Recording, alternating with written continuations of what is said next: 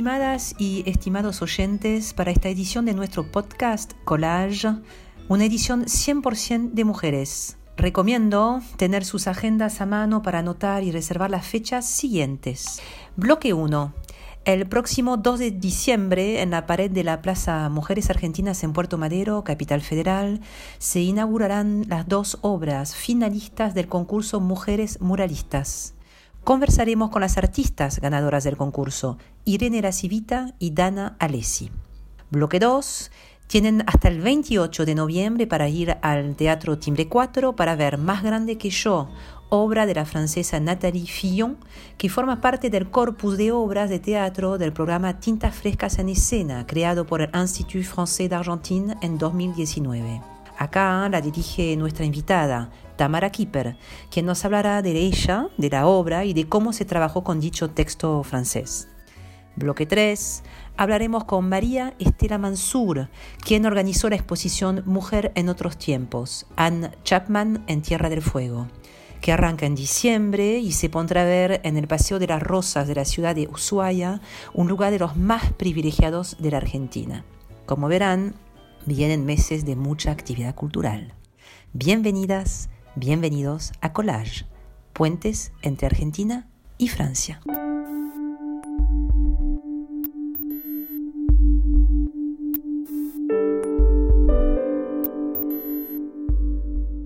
La empresa L'Oréal Argentina, el Institut Français d'Argentine, la Embajada de Francia y la Fundación Andreani organizaron el primer concurso de tipo federal de mujeres muralistas, con temática de género cuyas dos ganadoras, Irene Civita y Dana Alessi, son nuestras invitadas de hoy.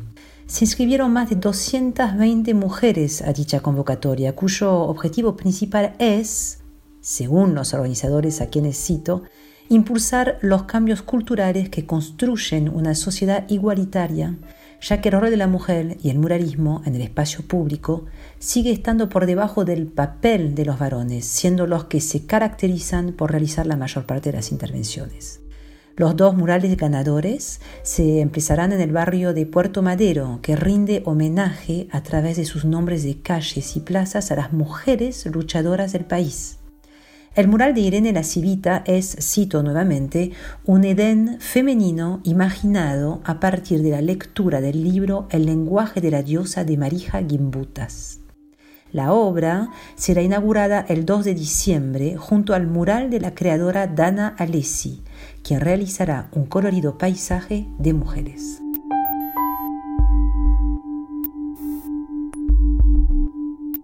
Bueno, hola a las dos, Irene, Dana, muchísimas gracias por hacernos un tiempito en vuestras agendas. Fue como difícil encontrarse y fácil a la vez porque estamos acá las tres. Me gusta que mis invitadas se presenten, así que dejo la presentación en sus bellas manos y vamos a empezar con Irene La Civita. Contanos un poco de vos. Hola, bueno, muchas gracias por la invitación. Yo soy Irene, como recién me presentaste pinto hace muchísimos años, me dedico a las artes visuales en forma multidisciplinaria, trabajo tanto en entornos VR digitales como en pintura al óleo, como en ilustración y específicamente como muralista me vengo desenvolviendo hace aproximadamente 12 años. Participé en festivales en América Latina y en, y en Europa y también en festivales a nivel nacional. Mi formación es como artista pintora. Yo pinto al óleo y eso vendría a ser como una especie de nave nodriza de todas las imágenes. Ahí es donde se gesta el estilo, ahí es donde se gesta el lenguaje, que después puede ser representado en diferentes medios de acuerdo un poco a lo que vaya surgiendo y a la demanda que haya de trabajo. Puedo trabajar en digital, puedo trabajar como muralista, puedo trabajar en 3D o dirigiendo animación también. Voy ahí como un poco ocupando diferentes espacios. Buenísimo. Dana, presentate, contanos un poco de vos. Hola, ¿qué tal? Gracias por la invitación. Mi nombre es Dana Alessi. Mi formación es del lado del diseño. Eh, soy diseñadora indumentaria egresada de la UBA. Desde chica también igual me formé haciendo talleres más como pintura y dibujo. Y con relación a como mi ser artista, aparte más como búsqueda después de terminar la facultad, hace unos varios años y mi primer acercamiento full fue como con el deseo de, de, contar en espacio público, así que empecé full con ese deseo de pintar en la calle. Y como decía también Irene, es como eh, empezó en la calle con pegatinas, que son como dibujos pegados en la pared, después empecé con el mural y empecé a encontrarme con ese, con ese lugar. Y hoy en día también eh, me formo, hago talleres con artistas, formándome más en la obra de taller, como pintura, en tela. También me gusta investigar, como soy muy curiosa, entonces trato de, o sea, la necesidad de decir, busco como cualquiera sea el recurso formal para poder desarrollarlo, puede ser cerámica, también la ropa tiene como un rol muy importante, entonces como que siempre hay una relación, o sea, lo que pinto, después lo pienso en cómo se vería en el cuerpo y lo que veo en el cuerpo, pienso cómo se vería eh, pintado en la pared. Entonces, esa retroalimentación continua es la que para mí es la más rica de la búsqueda, ¿no? Este concurso fue como muy preciso, ¿no? Este, se llama Mujeres Muralistas. ¿Qué les pareció la propuesta? Bueno, vos acabas de hablar, ¿no? Del cuerpo, vestir el cuerpo, es igual que vestir la ciudad. ¿En qué les atrajo especialmente esta propuesta? Y el hecho de que se dé lugar al métier, ¿no? Al arte del muralista. Irene. Bueno, yo pienso que es bastante interesante que se haya realizado una convocatoria abierta y además que haya tenido la cláusula de que el diseño esté contemplado dentro del trabajo. Muchas veces las convocatorias implican presentar un diseño y ese diseño después, si, no queda seleccionada, es trabajo que vos hiciste que queda, digamos, sin remunerar. Y también me parece que es muy importante que se convierta en, en modus operandi esto de hacer convocatoria en vez de asignar directamente este tipo de trabajos. En Buenos Aires se pintan muchísimos murales, ya sea por parte de privados, ya sea por parte de proyectos de las diferentes comunas de la ciudad, pero normalmente este caudal de trabajo se asigna o por contactos o por, diferentes eh, medios que no son tan oficiales y que no dan la oportunidad a que personas que tal vez no están adentro de este ambiente puedan trabajar. Entonces es interesante empezar a ver otras caras y por supuesto que estas caras sean de femenidades, eh, además, además de mujeres, ¿no? todo, todo lo que sea una femenidad me parece una, una buena oportunidad, ojalá que deje asentado un precedente para... Ay, sí, ojalá. Vos, Dana, ¿qué se te ocurre? Decime. No, me sumo un poco a lo que dice Irene, esto como me pareció una oportunidad de visibilizar que hay un montón de chicas que pintan. Eso, viste, como la convocatoria era más de 220 mujeres. O sea, hay un montón de chicas que pintan y que vienen trabajando su obra hace un montón de tiempo y que tienen un montón de lugar y se conocen en, el rubro, digamos, muralista. Y está bueno que se le dé una oportunidad y también como, ok, está bueno como sentar ese presente, como decía Irene, acá estamos, como pueden repartir para todas y está buenísimo que haya convocatoria abierta para espacios públicos, como está buenísimo poder pintar una plaza en Buenos Aires y que sea pintado por mujeres, que sea remunerado como la forma que se debe, ¿no? No solo es como remunerado el boceto, como decía Irene, sino también como el trabajo, ¿no? Como no solo el premio es pintar, sino que también hay un premio económico, que también eso es un reincentivo para trabajar, porque como hablábamos recién, cada una también trabaja en sus proyectos o, tiene ganas de hacer cosas y necesitamos fondos para poder desarrollarlos. Y eso la verdad que suma un montón. Y también, bueno, que el jurado, como cuando hablábamos con las juradas, con Lucy, por ejemplo, decía eso también, como que se le dé el lugar a otras formas de arte, porque también en la convocatoria que se, trató de elegir de que la obra sea lo más fiel a, a nosotras posible, ¿no? porque también mandábamos un portfolio y demás, entonces se veía todo ese trabajo está buenísimo eso, que más allá de, las temáticas, también se vea mucho que, la obra se represente a la persona. Y me parece eso que es muy importante para que no nos no quedemos encerradas en las temáticas, sino que también se vea el trabajo. Quisiera agregar que atrás de, de, toda la organización del concurso, de la redacción de las bases, también se está cosechando un trabajo que viene hace bastante tiempo, que tiene que ver, por un lado, con la inclusión de, la mujer y las feminidades en el mercado laboral del mural, que es un mercado de vuelta, perdón si me repito, pero es un mercado muy grande, muy grande en la ciudad de Buenos Aires, del cual eh, quedamos bastante excluidas. Y por otro lado, que se empiecen a considerar tarifas acordes a lo que realmente vale este trabajo. Para eso se redactaron durante el año pasado más de un tarifario hay un consenso, hay un diálogo entre muralistas que tiene que ver justamente con volver cada vez más justo y más inclusivo. Un tipo de arte que ya llegó para quedarse, que ya está instituido, un tipo de arte del que toman eh, recursos tanto empresas privadas como organizaciones gubernamentales, como instituciones culturales. Entonces es hora de que todo esto esté, eh, ya que tenemos esta oportunidad de hacerlo desde el principio, de hacerlo desde cero, hacerlo de una forma más igualitaria. Totalmente, y además te acompañó un pájaro ahí precioso. Eso estaba escuchando, para, para apoyar la propuesta. Se llama Manzanita, es un amigo zorzal que tengo, viene, entra en casa, sale, para la suya, Muy bien, me parece perfecto. Llévalo cuando estés pintando ahí. El, Ojalá me Es un arte efímero, ¿cierto? Efímero hasta cierto punto, quiero decir, porque no es que se va mañana, vos pintás hoy, pero es un arte efímero, ¿no? Lo de, del arte muralista. No sé, es como simbólicamente es, es interesante quizás, o es algo que en principio, justamente en este caso, como es un concurso, hay todo detrás, tal cual como lo dijeron, se, pagó el trabajo del artista, está en un lugar muy privilegiado en la ciudad de Buenos Aires, en esta plaza, en Puerto Madero, con esa apuesta al género, a las mujeres. Es algo que eh, en su momento se va a seguir pintando, que se cuida, o es lo efímero de la vida de una ciudad y se va a ir yendo. ¿Cómo, lo viven eso?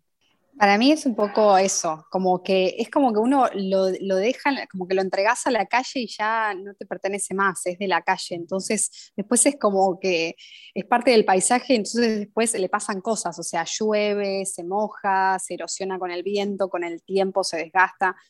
Como que pues, se puede ver como un lugar así medio como. Para mí es como una entrega, como lo entregas y después eh, eh, la ciudad hace lo, un poco lo que quiere, puede durar Después hay una cuestión como, como está más instalado, como se ven mucho más murales en la ciudad, que ya la gente un poco se los apropia y los cuida, ¿viste? Como que los cuida como si están en su barrio, los cuida y tratan de que se mantenga. Para, hay como una cosa así muy linda del vecindario. Pero después es como, es como la, la suerte, lo que le toque. También está relacionado un poco con la zona en la que pintás y si aquello que pintás está vinculado o no está vinculado con la comunidad porque hay algunos murales que son eh, directamente proyectos gentrificadores, que no tienen nada que ver con lo que está pasando. Por ejemplo, zonas que quieren elevar su valor, entonces se pintan re cool y la gente que vive ahí no, no, tiene un vínculo con eso, entonces no lo va a cuidar, no, no, no lo va a hacer durar. En cambio hay otros murales en otras zonas, en otros barrios que van cumpliendo años mi mural más antiguo en este momento tiene exactamente 12 años en el barrio paternal. Es una chinita de la cual estoy muy orgullosa porque está ahí, vos la ves ahí inmaculada y después no, no me pasó tanto. Pero cada tanto, cuando va una cosa perdura en el tiempo es muy grato porque ahí te das cuenta de que esto, de que fue como incorporada a la vida cotidiana de, lo que es el paisaje urbano de un barrio o, de un lugar. Danos las coordenadas por curiosa, nada más, de ese mural. Está en la calle Seguí y Añasco. Dale, anoto y que anoten todos los oyentes, está bueno. Después vamos a ir a comparar este, y ver tu, evolución. Van a ver, una evolución importante. Eso, en Puerto Madero. bueno, me gustaría como última pregunta que nos presenten o nos cuenten un poco de cada uno de los proyectos. No sé si querés empezar vos, Dana, a contarnos del tuyo. Reitero que esto se inaugura el 2 de diciembre de este año, ¿no? El concurso tenía temáticas que teníamos que elegir. Había cuatro temáticas, que era eh, la mujer haciéndose lugar en el espacio público, la mujer instalada en el espacio público, o algo con el género, y otra que era las luchas feministas entre Argentina y Francia. Yo había elegido la mujer haciéndose lugar en el espacio público, porque para mí eso representaba más como lo que hablábamos recién, ¿no? Como este concurso, ¿no? Que se le dé lugar y visibilidad. Yo en mi trabajo trabajo mucho con el paisaje, con líneas y como, no sé, formas amorfas que, remiten al paisaje, a las montañas. Y un poco en este, en este lugar trabajé como con eso, con el paisaje, y después aparecen como unas líneas de mujeres que se camuflan en este espacio, como este paisaje, que para mí era como representar este lugar que se hacen las mujeres en el sentido de que hay momentos en que se camuflan en el paisaje, en la sociedad, a veces que resaltan, a veces que, se ven y a veces que no se ven, pero están siempre presentes. Era un poco esa la idea, como mezclarlo, el paisaje con, la presencia de, nosotras en este mundo. Estamos siempre presentes y, creo que el lugar que tenemos hoy es una, como una, lucha de muchos años y, de, construcción en el tiempo que para mí tiene relación con las montañas y con el paisaje que se... Es una formación que se da a través del tiempo y de, de todo lo que le pasa. Así que era un poco esa la, la idea que trabajé en este boceto. Sí, visibilizar la invisibilizada, ¿no? Porque también dentro del paisaje y dentro de la sociedad la mujer como que está, pero muchos no la ven, está buenísimo. Irene, contanos del tuyo, ya es nuestro, ya estoy como cambiando. ya sos parte. Ya soy parte, estoy en este paisaje. Bueno, yo tomé una decisión atrevida que fue presentar dos proyectos. Uno, bien apegado a la consigna, y otro, un poquito más libre, porque a veces pasa que siendo mujer es difícil conseguir trabajos que no estén relacionados con una política de género. Y a veces una siente como que está haciendo de mujer. Entonces me atreví a mandar un, segundo boceto que por suerte quedó seleccionado y eso me puso muy feliz porque yo nunca me imaginé que eso era posible. Poder hacer algo que, que realmente represente mi búsqueda artística. En este caso hay una relación con, lo femenino, tal vez solo por el hecho de, yo autopercibirme mujer, está un poco relacionado con una investigación de una arqueóloga cubana que se llamó Marija Gimbutas, que ella trabaja con la idea de sociedades matrilineales anteriores a la sociedad patriarcal. Entonces es una especie de escena de un Edén, un Edén antes de que se asocie lo femenino al comienzo de, de lo trágico, ¿no? O sea, antes de la manzana, le había titulado mi boceto. En cuanto a lo formal, eh, decidí utilizar figuras planas, también un poco viendo quiénes estaban participando, como para tratar de participar desde un lenguaje plástico que nos pueda unir, que nos pueda hacer estar hablando un poco el mismo idioma y, bueno, representa dos figuras femeninas en esta especie de Edén imaginario matrilineal. Esa sería un poco mi, mi historia con el diseño. Repetime el, nombre de la antropóloga, dijiste. Arqueóloga. Arqueóloga, perdón. Marija Kimbutas. Yo en los últimos años estuve dedicándome a leer señoras, la, primera generación de doctoras, ¿no? Imagínense ah, que okay hay una primera generación de mujeres grandes muy, muy formadas, que han hecho doctorados, que bueno, es una situación relativamente novedosa en nuestra cultura, que mujeres hayan accedido a la universidad, una cantidad de, hipótesis en la ciencia nuevas, por ejemplo, Donna Haraway es una de ellas. Claro. Marija aparece con una hipótesis arqueológica en la que quiere demostrar y probar que antes de las sociedades indoeuropeas todo tenía que ver con el culto a la mujer y eran sociedades matrilineales que no conocían la guerra. Por eso es más un Edén todavía. Yo me los imagino como paraísos, un mundo sin guerras. Y además eran antiespecistas porque era como que mm, no domesticaban animales tampoco. Ese era uno de sus rasgos característicos, no domesticar los animales. Me pareció muy interesante, entonces me puse a leer y a leer y a leer y eso influenció un poco trabajo que hice. Qué bueno, bueno, mucho que aprender, ¿no? Y todo eso va a salir de vuestros murales, espero. Podremos ir a verlos entonces. El 2 de diciembre se inaugura, después iremos tranquilos durante mucho tiempo, muchos meses con el mate a mirar eso y a nutrirnos de, de todos esos colores, que vi algunas cositas que me parecieron como muy bellas.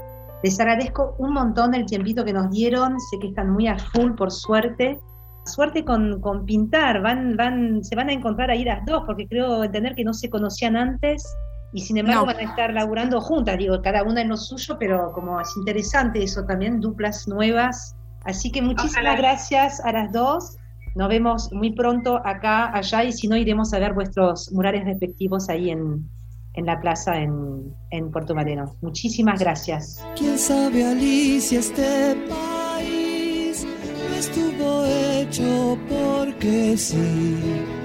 Te vas a ir, vas a salir, pero te quedas donde más vas a ir. Y es que aquí, sabes, el trabalenguas, trabalenguas, el asesino te asesina y es mucho para ti. Se acabó ese juego que te hacía feliz.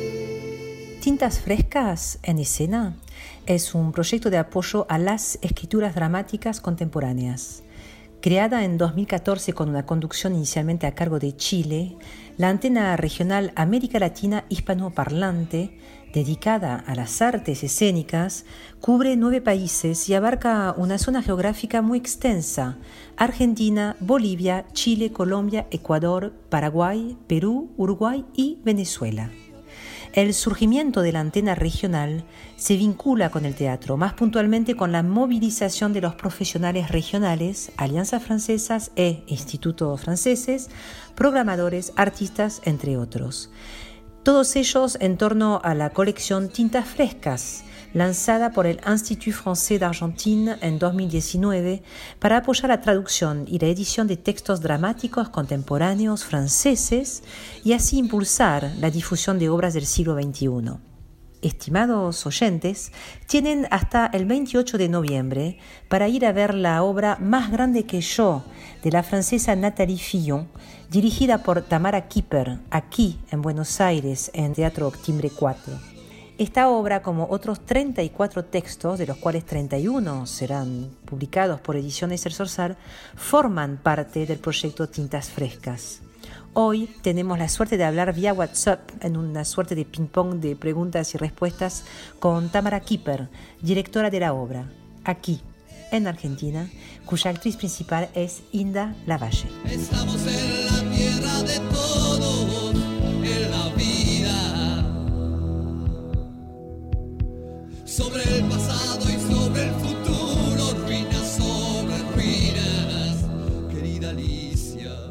Tamara, muchas gracias por tomarte el tiempo de recibirnos y contarnos un poco de este proyecto. Primero y ante todo, quisiera pedirte que te presentaras y contarnos cómo llegaste a ser parte de esta aventura. Mi nombre es Tamara Kipper, soy docente, actriz y cofundadora del Teatro Escuela Timbre 4. Entre todos los textos de Tintas Frescas me llamó mucho la atención el de Nathalie Fillon. Primero lo empezamos a leer en francés porque tenemos un franco parlante en, el grupo de Timbre y después aprovechando la visita de Natalia a Buenos Aires nos encontramos para charlar de la obra, conocernos e intercambiar pareceres. Después trabajamos directamente sobre la traducción que ya estaba hecha. La obra la comenzamos a ensayar en el verano del 2020 y por motivos ya conocidos mundialmente fuimos teniendo varios intentos de estreno fallidos, donde continuamos ensayando por Zoom en patios y terrazas cuando era posible, hasta que logramos ensayar en el teatro y terminamos estrenando el 10 de octubre del 2021. Entre la felicidad del estreno y la revancha a la incertidumbre después de un año y medio de aislamientos e intermitencias. ¿Vos fuiste parte o participaste de alguna forma al trabajo de traducción o te llega la obra ya traducida? No sé si manejas francés, si primero trabajaste con el original y en todo caso me gustaría que nos contaras un poco del trabajo de adaptación quizás que se hizo y al cual eh, a lo mejor colaboraste o hubo una colaboración entre eh, la directora francesa y vos sobre el texto previo a trabajar en sí la obra. Por supuesto, la obra se nos fue resignificando cada vez que la retomábamos al ritmo que imponía la pandemia. El lugar existencialista que la obra tiene, de la mano de una realidad que ponía en duda todo sentido, fue crucial. El teatro viene a salvarnos una y otra vez. Es una puerta que se abre frente a lo que nos rodea y acorrala a veces. Más grande que yo, no sale de su habitación, pero vuela con su imaginación dentro de ella. Fue sumamente alentador darnos cuenta de cuán actual se había vuelto la obra para nosotras a medida que la ensayábamos sin poder estrenarla porque estaba todo cerrado y todo el mundo estaba dentro de sus casas, sus livings, sus habitaciones y mientras tanto Cassandra Archambault, el personaje de esta historia, pedaleaba y viajaba lejos en su bicicleta fija. Imposible no identificarse por los cuatro costados con todas las bicicletas fijas que poblaron las casas de toda la ciudad. El guiño que hace la obra, un guiño de lejos, tal vez no tan lejos, con el mito de Casandra, nos insinúa tal vez una Casandra actual, condenada por Apolo a que nadie le crea aunque diga la verdad. Todos nos podemos identificar con el entusiasmo de una idea fascinante que se esfuma con un soplido para volver a empezar. Castillos en el aire, construye Cassandra una y otra vez y no se rinde y eso la hace sumamente humana y, esperanzadora a la vez su curiosidad y obsesiones llevadas al extremo de su imaginación. Nos invita cómplices sobre todo a quienes nos gusta salir de la realidad arriba de un escenario y transformarnos, ser otros cuerpos, otras historias. ¿Cuál fue tu relación con la directora Nathalie Fillon, quien creo saber había ya o ha dirigido la obra en Francia? ¿Vos la conocías, conocías su obra? ¿Cómo armaron ese equipo, si es que lo hubo? ¿Cómo fue el contacto? ¿Y hasta qué punto ella este, participó también ¿no? de, la, del trabajo de, previo a la, a la obra?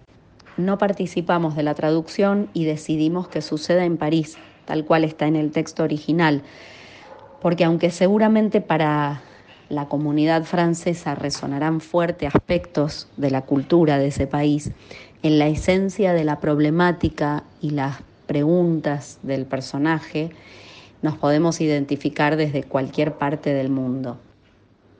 Por último, me gustaría que nos contaras un poco de la obra.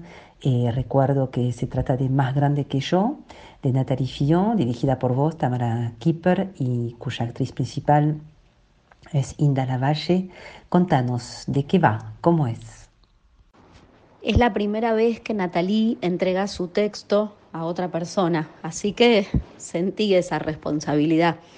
Pero al mismo tiempo sentí la felicidad de hacerlo y descubrirlo desde esta parte del planeta y siendo contemporáneas. Me divirtió y me provocó mucha curiosidad entrar en esta vorágine que es el prisma de la cabeza de Cassandra Chambó. La tarea de, de descubrir las distintas pieles de un texto es un desafío un vértigo y una felicidad y una oportunidad de repensar temas, interpelarse y jugar siempre. Particularmente lo que me gusta y me sedujo mucho de, más grande que yo fue la propuesta de como de océano que es la conciencia de una persona, en este caso Cassandra. Y ese salto de preguntas, afirmaciones, dudas, celebraciones y fracasos con las palabras rebotando y bailando en su cabeza una y otra vez, para adelante y para atrás. Creo que es un lugar tan profundamente humano como misterioso y único, donde es fácil identificarse. El movimiento de, del pensamiento en el cuerpo como, como olas en el mar. El recorrido que hace Cassandra desde su imaginación adentro de su cuarto, arriba de su bicicleta fija, encontrándose con el abismo, agujeros en los que cae, cual Alicia en el País de las Maravillas, salvándose una y otra vez en el delirio de una realidad soñada, imaginada por ella, sin hilo aparente, me, me hizo pensar en un tema de Charlie García, icono de la cultura popular y rockera argentina, que se llama Alicia en el País. ¿Quién sabe, Alicia, este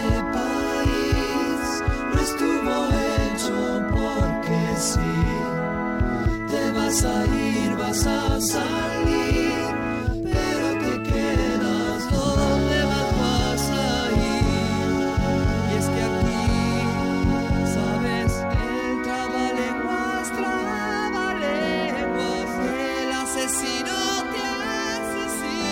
Otro tema musical que me trae la obra es Sorba el griego, por la cita que hace de Grecia y por la vorágine que propone su melodía.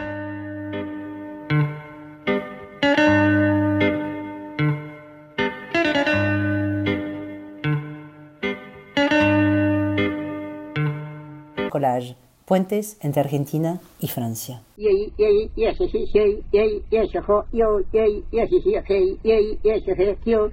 Para cerrar esta edición del podcast tenemos a una invitada de lujo, María Estela Mansur, organizadora o ideóloga, sepan disculpar el neologismo, principal y original de la muestra Mujer en otros tiempos, Anne Chapman en Tierra del Fuego, que se inaugurará en Ushuaia el 26 de noviembre próximo. Casualmente o no, un día después del Día del Indígena Fueguino. Sus organizadores y o apoyos son la Embajada de Francia, el CONICET CADIC, la Universidad Nacional de Tierra del Fuego, Total Energy, la Municipalidad de Ushuaia, la Fundación Ushuaia 21 y la Alianza Francesa.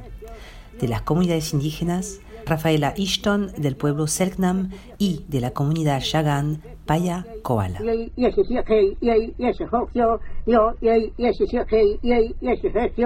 Acá estamos con María Estela Mansur. Hola, ¿cómo estás, María Estela? Muchísimas gracias por recibirnos. Yo suelo pedir, que no está bien quizás, pero suelo pedir a mis entrevistados que se presenten ellos mismos. Me parece más lindo porque saben mejor que yo quiénes son. Así que preséntate un poco y después ya seguimos con el tema que nos atañe, que es este, la exposición sobre Anne Chapman. Bueno, Sofía, muchísimas gracias. Soy yo quien te agradece eh, por esta entrevista, porque me parece un placer primero haberte podido conocer y después poder hacer esto para que esté disponible para todos los oyentes. Me pediste que me presentara, bueno, te hago una, la presentación corta, después si hace falta hacemos la presentación larga.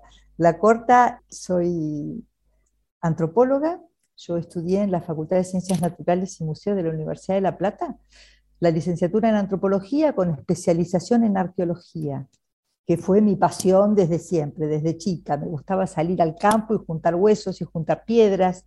Cuando terminé arqueología en La Plata, era una época sumamente compleja esa, porque mis años de universidad coincidieron con los años previos a la dictadura, al golpe militar.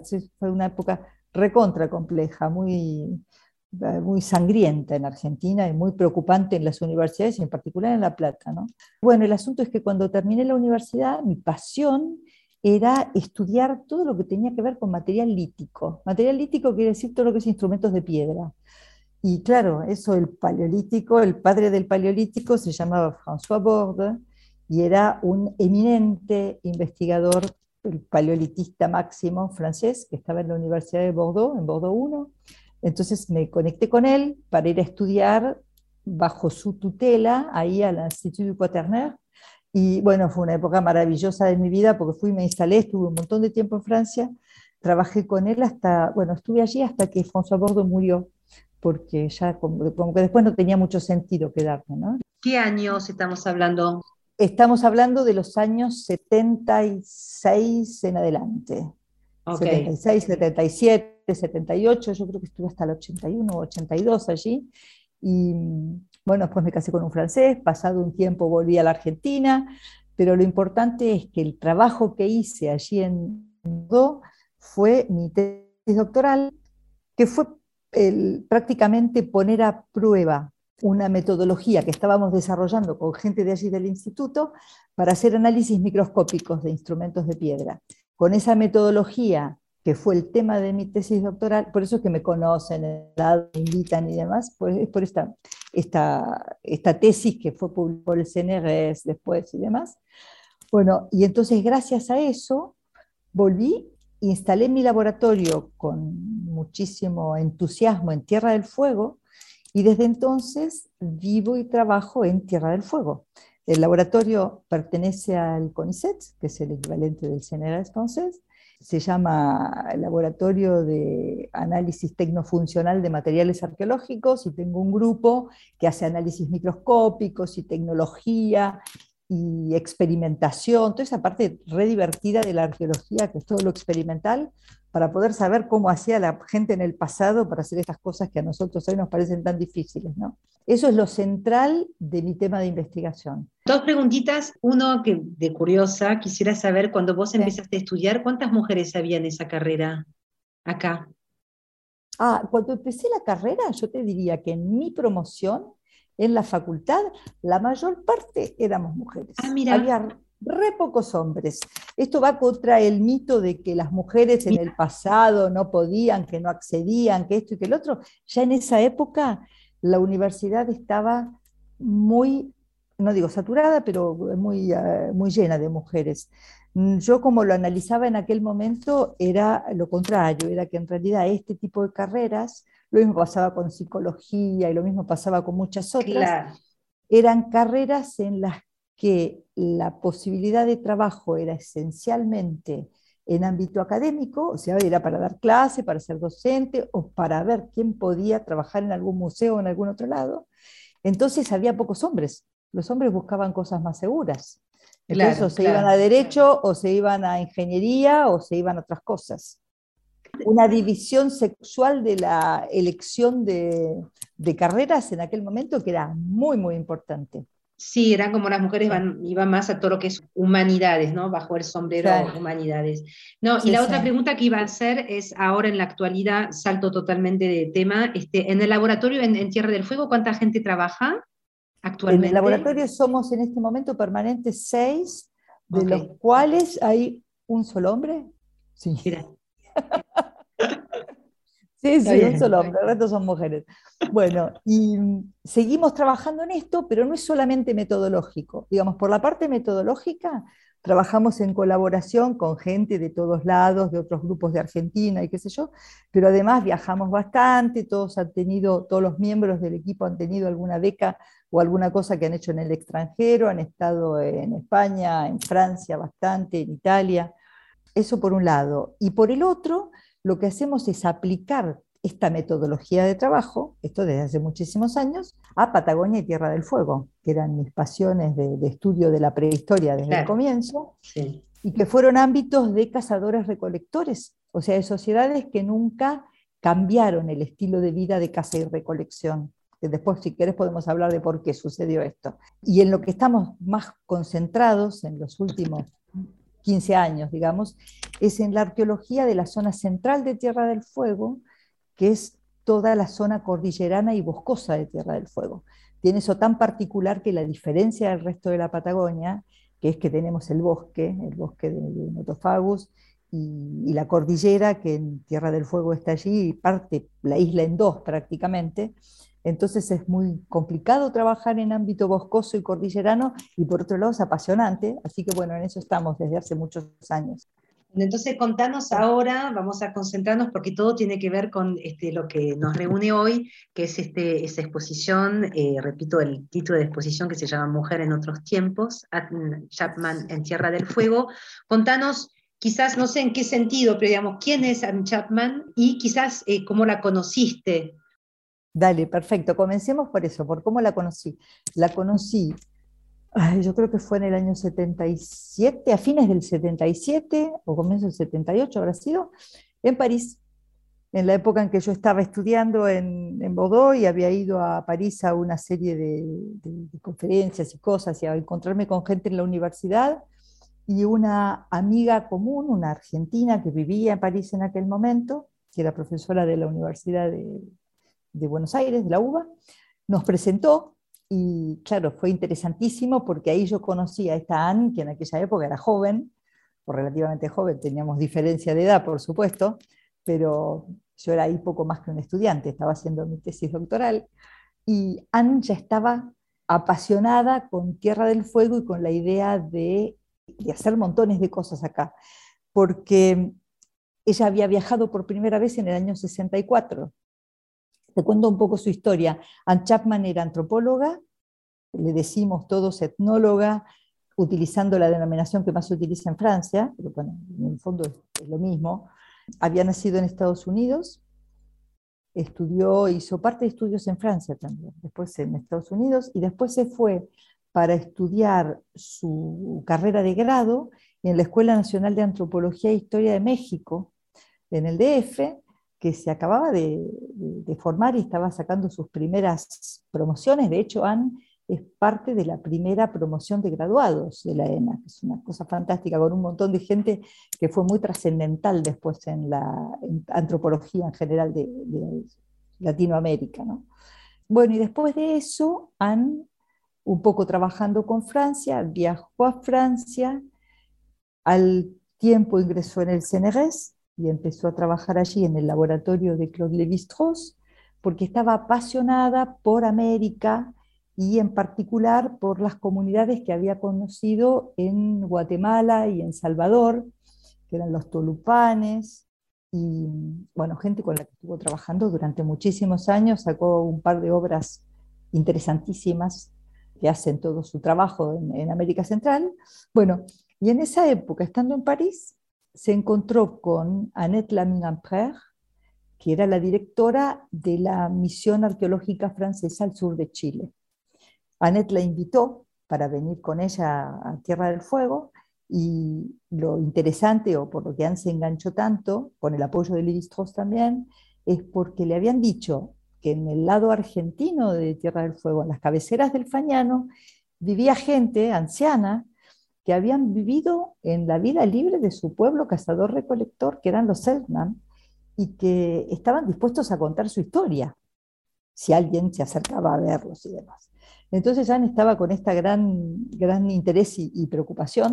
Yo digo que ella llegó por primera vez a Tierra del Fuego, traída por la arqueología, porque vino trabajando como ayudante en la misión arqueológica francesa, y que pasados un montón de años prácticamente culminó su, su trabajo, también de vuelta poniendo la cabeza en la arqueología, porque le apasionaba la arqueología y le interesaba muchísimo saber cuáles eran los datos reales, materiales que quedaban de la vida en el pasado, que son los que nosotros encontramos en los sitios arqueológicos. Por eso teníamos tanta relación también y la mantuvimos a lo largo de los años. ¿no? Ana era etnóloga, decía, ella trabajaba con la gente investigando sobre sus recuerdos e historias de vida y lo que podían saber del pasado para tratar de reconstruir la forma de vida de estas sociedades. Pero también sabía que una cosa es el recuerdo, la memoria, que está muy bien, pero que está modificada por un montón de vivencias y cuestiones personales que no reflejan lo que sucedió en el pasado, sobre todo en un pasado lejano. Entonces, cuando hablábamos de, sitios arqueológicos que tenían 3.000 años, antes decía, ah, sí, pero estos son los que me interesan. Claro, eso es lo que yo siempre estuve buscando, para ver qué registro material había quedado de cómo vivía la gente en aquella época y cómo, cómo fue cambiando a lo largo del tiempo. ¿no? Y en relación con, su, con sus amigos fueguinos, yo digo amigos porque se enganchó tanto que fue una especie de idilio que se estableció a partir de ese momento, fue la Navidad del 64-65, cuando estuvo por primera vez ahí en el, en el Fañano, y conoció a estas mujeres que eran Lola Kiepcha, Ángela Loy, que estaba Enriqueta Varela en aquel momento, bueno, un montón, sobre todo mujeres, también después un montón de hombres también, y mm, fue una especie de idilio que se estableció a partir de ahí y duró como unos 20 años, que es el tiempo que tomamos en esta exposición, que luego te voy a contar. Y yo digo idilio porque ella estaba tan enganchada con esta gente y tan frustrada de ver el modo en que estaban, bueno, marginados en ese lugar de Tierra del Fuego y pensando como civilizaciones que habían sido tan importantes con el paso del tiempo y la llegada de los conquistadores y esto de empujar a los a los pueblos originarios hacia los lugares que los conquistadores no querían, que eran los estancieros que estaban sobre todo utilizando la parte norte de la isla, que era más la de los pastizales para las ovejas y demás, y prácticamente esta gente quedaba siendo desconocida del resto del mundo. Entonces Anne dedicó su vida a informar todo lo que se podía sobre ellos. Hizo su estudio sobre los Selknam y después hizo el estudio sobre los Yaganes que terminaron siendo obras que publicó súper interesantes, pero además de eso, estuvo permanentemente haciendo exposiciones, haciendo conferencias, dando charlas por un lado y por otro, y mostrando fotografías y demás, para que el mundo conociera a estos grupos humanos que habían estado en Tierra del Fuego y que tomara conciencia de lo que estaba pasando con ellos. Bueno, ahora, María Estela, me gustaría que nos contaras exactamente de la exposición que va a arrancar, me dijiste, el 26 de noviembre, se inaugura ahí en Tierra del Fuego, y los turistas y la gente, obviamente, de los lugareños, van a poder disfrutarla hasta marzo del 2022, ¿no? Pero contame, yo vi algunas fotos del proyecto, me quedé muy este, impresionada con ese setting, porque bueno, ahora nos contás todo, que va a estar afuera y no adentro. Me parece como muy interesante esa propuesta. Contanos de la exposición. Bueno, te cuento de, este, de esta idea, de nuestro proyecto de exposición y cómo vino. En realidad, Anne Chapman falleció en 2010 y en ese momento, después de haberlo charlado un montón de veces y demás, Anne decidió que todo su material científico que tenía que ver con Tierra del Fuego viniese a Tierra del Fuego para quedar allí conservado y disponible para investigaciones, para trabajos, para estudiantes o para quien fuese, pero además para que estuviese disponible para los, la gente que había generado toda esa información, que eran los pueblos originarios. Entonces, por eso es que la imagen de Anne Chapman se hace tan importante para Tierra del Fuego, ¿no? porque la gente recuerda todos sus viajes que se reiteraron, estuvo casi 40 años yendo a Tierra del Fuego de modo sistemático, pero realmente mucho tiempo. Pero además por esto, ¿no? por, el, por el hecho de legar su, su material allí. Y entonces la idea de hacer una exposición sobre Anne fue que todos conocemos el trabajo que Anne hizo sobre las comunidades originarias, sobre los Selknam y sobre los Yaganes, porque esto se presentó en un montón de lados y hasta está publicado, pero pocos conocen sobre Anne Chapman, salvo la gente mayor de Río Grande en particular y de Tolo y en algunos de, de Ushuaia también que se acuerdan de ella. Para las jóvenes generaciones nada, es un nombre que más o menos le llegó o nada. Entonces, bueno, vino la idea de hacer esta exposición, pero que fuese una exposición donde no habláramos nosotros, y cuando digo nosotros, quiero decir yo misma como, como amiga, como colega y como amiga de Anne, pero además los investigadores, la academia, los estudiantes, sino que fuese una cosa donde hablaran la propia gente de las comunidades que la había conocido. Entonces decidimos trabajar inicialmente sobre los primeros 20 años de Anne Chapman en Tierra del Fuego, que fueron los años en los que ella retornaba a la zona esta del lago Fañano o del norte de la isla, Río Grande en particular, para hablar con la gente, pero además que esto fuese hecho por ellos mismos. Entonces, los primeros informantes de Anne, que eran todos aquellos de los que se hizo tan amigos y los que quería tanto, porque eran todos sus mayores, ya no estaban, obviamente no estaban ni sus mayores ni sus contemporáneos, porque poco a poco, como sucedió con Anne, fueron falleciendo. Entonces, los que sí están hoy son los ancianos actuales, son la gente que en la época en que Anne a visitar a sus mayores eran niños. Y entonces recuerdan cuando han llegado a Tierra del Fuego y cómo eran los encuentros y cómo era este personaje y cómo eran las visitas cuando iban a sus casas. Por ahí ellos tenían cinco años o diez, entonces no recuerdan demasiado en detalle, pero sí hay una imagen general sobre la persona, sobre el afecto, sobre las relaciones que se establecieron. Después cómo continuó, hay quienes continuaron en contacto con ella hasta los últimos años, hasta la última visita de Anne a Tierra del Fuego, que fue en 2009 y bueno, entonces se trabajó en conjunto, ellos contaron un montón de, relatos, grabamos cosas, pero sobre todo ellos mismos grabaron sus propios videitos donde cuentan cómo fue su experiencia, cuando la conocieron a Anne, cómo era al comienzo, qué pasó en los primeros tiempos y qué piensan de, ella como persona y de su obra, y si sirvió o no sirvió, cuánto le sirvió a la comunidad, aparte de, de cuánto, le cuánto le sirve al resto del mundo. ¿no? Esos videitos son preciosos y están disponibles porque la exposición va a ser hecha de este modo. Tiene una serie de paneles, son 14 paneles, con fotografías y muy poco de texto, que se van a presentar en el espacio público, en el Paseo de las Rosas en Ushuaia, que es un lugar hermoso, ideal para esto, pero además esos paneles tienen, te decía, fotografías, que son sobre todo fotos de Anne, en distintos lugares y ambientes, y pequeños textos que son textos propios de Anne tomados de su obra publicada, que refieren a esas fotos. ¿sí? Cosas muy breves, porque nos interesan las fotografías y mostrarla a ella como fotógrafa también. Y después hay algunas pequeñas cosas manuscritas que son las notas que ella ponía al pie de sus propias fotografías, diciendo dónde estaba, por ejemplo. O sea que se ve, se ve su manuscrita también. Bueno, y va a haber en el primer panel unos códigos QR que remiten a todo lo que va a estar información complementaria que va a estar disponible en la página web de la universidad, para toda la gente que quiera más información, que quiera bibliografía y demás. Pero además eso remite a algunas fotos y a audios y a videos. Los audios, es un audio en realidad elegimos para que fuera breve, ¿no? que no, no saturara a la gente de información, que es la última entrevista que se le hizo, una de las últimas que se le hizo a Anne cuando estuvo en 2009 en, en Ushuaia, que salió en radio, que está muy buena, porque es Anne hablando de Lola Kiepsha, que fue su, primera, su primer gran amor e informante, y después el resto son los videos grabados por los miembros de la comunidad Selam hablando de ella. Entonces todo esto va a estar disponible. Y después lo que tiene de muy bonito también la exposición es que el último panel, que es el panel 14, fue hecho con textos que surgen, digamos, de los comentarios y de las reflexiones de cada uno de los Selam que recuerdan a Anne.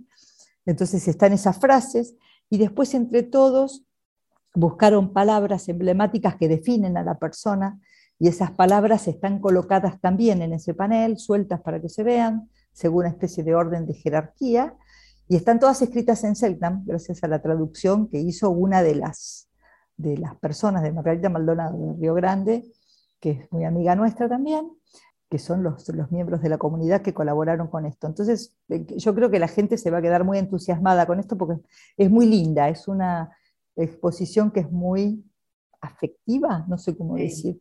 Creo que logra traducir bastante lo que representó Anne para, por lo menos para la comunidad Selknam.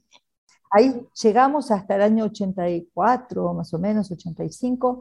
Anne hizo durante todo ese tiempo un montón de expediciones por Tierra del Fuego en una época en que era dificilísimo para una mujer sola, ah. extranjera, joven y demás, ir a Tierra del Fuego, presentarse ahí, conoció a la gente y dijo, ay, yo tengo que conocer el espacio, el ambiente donde esta gente vivía, cómo era en el pasado, no es solo lo que me cuentan. Entonces consiguió vaqueanos, que la mayor parte eran descendientes, como Tino Varela, eh, hijo de Enriqueta y demás, bueno, gente que, que, era Selnamo, que había estado en, expediciones en distintos lugares, que la acompañaron a pie y a caballo, porque no había caminos, no había nada, era cruzando turbales y cruzando campo y bajando a las playas y volviendo a subir. Una cosa que hoy se hace, hoy hacen en cuatris, y hay algunos que lo hacen de modo folclórico, a caballo, con el club hípico que lo lleva y qué sé yo, pero en aquella época no se hacía, no había caminos. Es muy loco todo eso. Entonces, las fotografías que ella sacó en aquella época de esas caletas y de esos lugares pelados son importantísimas. Entonces, eso en cuanto a su parte expedicionaria. Y una de las cosas que Anne decía todo el tiempo es que estaba obsesionada por la isla más allá de la bruma. Esto era la isla de los estados, que vio mm. cuando ella estuvo en Península Mitre, la veía allá a la distancia, Lola le había hablado de la isla más allá de la bruma y Ángela también, y ella decía, tengo que conocer la isla de los estados, porque ya se venía maquinando que tenía que haber llegado la población de, Tierra del Fuego, tenía que haber estado en la isla. Y fue, consiguió ir a la isla de los estados y allí descubrió el primer sitio arqueológico de la isla de los estados. creo que fue en el año 82. Y a partir de ahí, entonces, en el 85 volvió con una arqueóloga, y a partir de ahí se comienza la investigación arqueológica en Isla de los Estados. Ella fue pionera en, ese tema. ¿no? Así que son tantas cosas que hay que tener rico, para su... Muy rico. No nos queda tiempo. Eh, yo tenía solo una pregunta. El idioma. ¿Qué idioma hablaba Anne con, con, con los Selkman?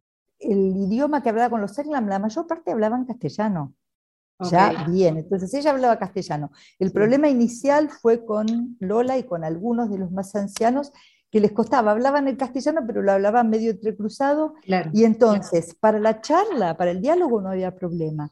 Pero después, cuando se trató, por ejemplo, de traducir los cantos, entonces ahí Anne sí utilizó a una intérprete, además Lola falleció poco tiempo después, entonces utilizó a otros de los... Eh, de los informantes que quedaban que le ayudaron a hacer las traducciones. Hasta el 84-85 es cuando más se concentra ella con la población Selknam. Ahí, creo que en el 86 se publicó su primer libro. Antes había publicado artículos. Y después, a partir de ese momento, fue cuando conoció a los Yaganes, que son los, los descendientes de los canoeros que estaban en aquel momento eh, Tierra del Fuego, y después conoció a los yaganes en, en Puerto Williams, en, en, Chile, cruzando el, sí, sí, canal.